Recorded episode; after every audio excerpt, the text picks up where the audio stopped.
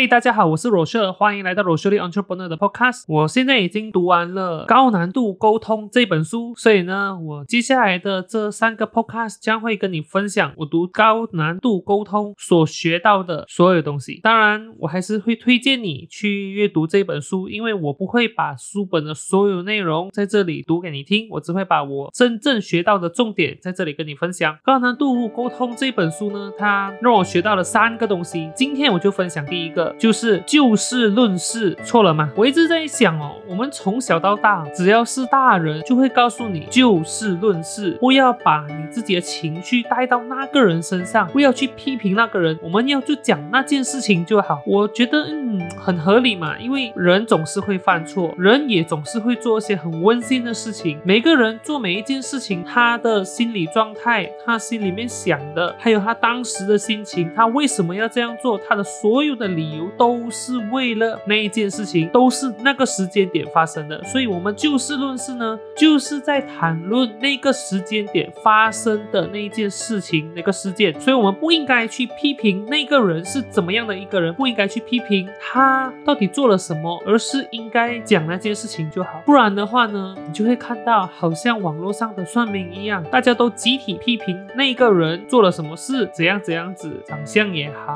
他讲过的话也好。特意放大那个人做的所有事情，那就不叫就事论事了。到底我们应该要向那些人去批评人家，还是应该去学大人教我们的这个就事论事呢？如果读了这本书，我学到的就是不应该要就事论事，因为啊，在我们跟另外一个人沟通的时候，如果我们都只表达对那一件事情的立场，那我们就没有自己独特的一个地方，因为我们表达的是那件事情，就好像我们很理。理性的说，我的朋友 A 开车那么快，他不对，因为那个时候他心情不好，所以开车很快，他不对，因为他那一天讲那一句话，他不对，因为他那一天没有给钱，他不对，我们就一直把那个专注力放在那一件事情，把专注力放在那一天发生的事件上面，所以呢，我们得到了什么呢？我们得到了一个讨论的机会，没了。如果我们不是就事论事，我们发表属于我们。的想法，我们告诉别人，那天他这样做我不开心，那天这个人这么做我很开心。那你没有在讨论那一件事情，而是把那个事情搬到你自己身上来谈论它，这跟就事论事有没有差别呢？我讲来讲去，发现好像没有差别，那你就自己去想啦。反正我是讲歪理，就是对我来说，这个差别还是很大的，因为我们以前就很习惯每次都谈论那一件事，我们不敢去批评人家。但是我们去批评人家的时候，你心里面。有一个罪恶感，因为我们从小就学会不要去用自己的情绪去看别人，所以啊，现在我就发现了，我们最重要要帮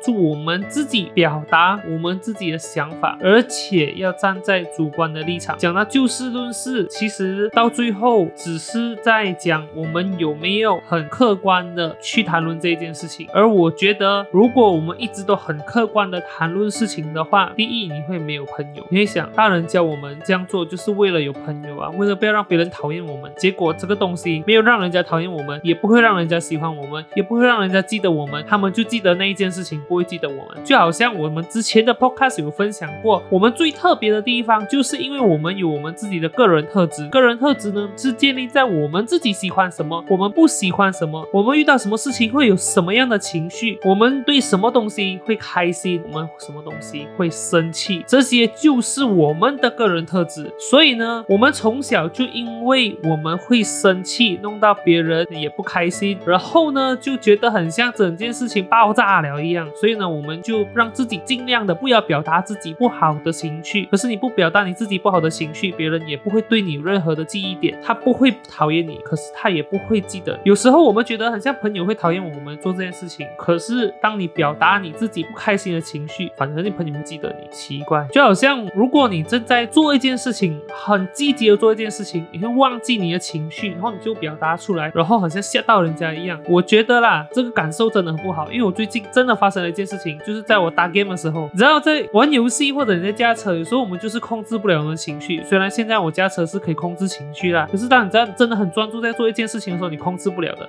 所以朋友就会讲了，你玩这个游戏是不是为了去死？不是讲，不是讲叫我去死啊，而是讲是不是为了在那个游戏里面一直死去，一直死去，一直重来，一直重来？你玩这游戏是不是为了死不了，因为一时控制不了，就说哎，可以不要讲我吗？这样子，然后就看到好像有点变了，那个我朋友的表情好像有点怪怪的。可是你要记得哦，这感受真的是不好的，因为我们不想要让别人不开心，这每个人都是善良的嘛，谁能怎样？没能怎样，我最多说哎，没有啦，没有啦，继续讲你的，还是什么，就是想办法绕过去。可是当如果你没有表达这一类的东西，你的朋友也不会对你有什么印象，最多觉得你是一个嗯很不错的人，什么都可以，什么都讲的很像很完美，因为你没有展现你的个人特。所以呢，就就讲到在交友方面，还有另外一个很特别的事情，你有没有发现呢？如果你的朋友跟你讲心事，你没有用你自己去表达对这一件事情的看法，你就是在讨论那一件事情罢了。那么你的朋友过后也不敢找你，就好像你今天遇到了一件不好的事情，比如讲人家强